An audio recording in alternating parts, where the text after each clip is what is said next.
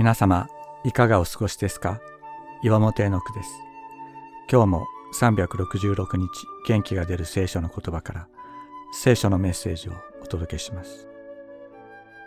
1月27日、宗教熱心の欺瞞。宗教を信じる者たちの中には、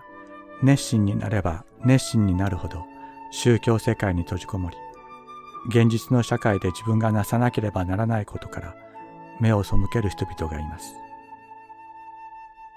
それらの人々は宗教に絶対的な価値を置くために内的世界を理解する自分に陶酔して傲慢になり、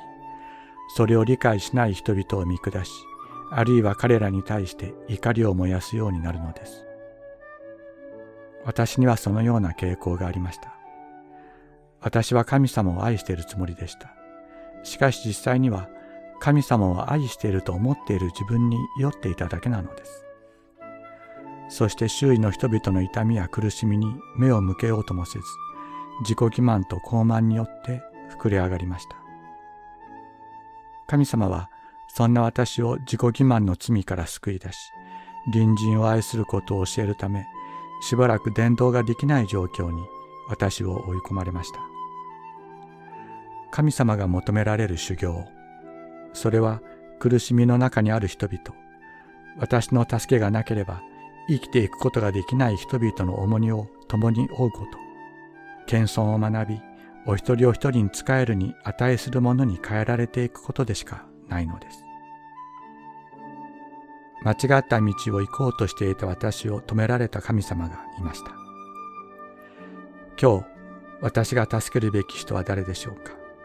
あなたが助けるべき人は誰でしょうか？世界と周囲から目を背けてはなりません。私の好む断食はこれではないか。悪の絆を解き、くびきの縄目をほどき、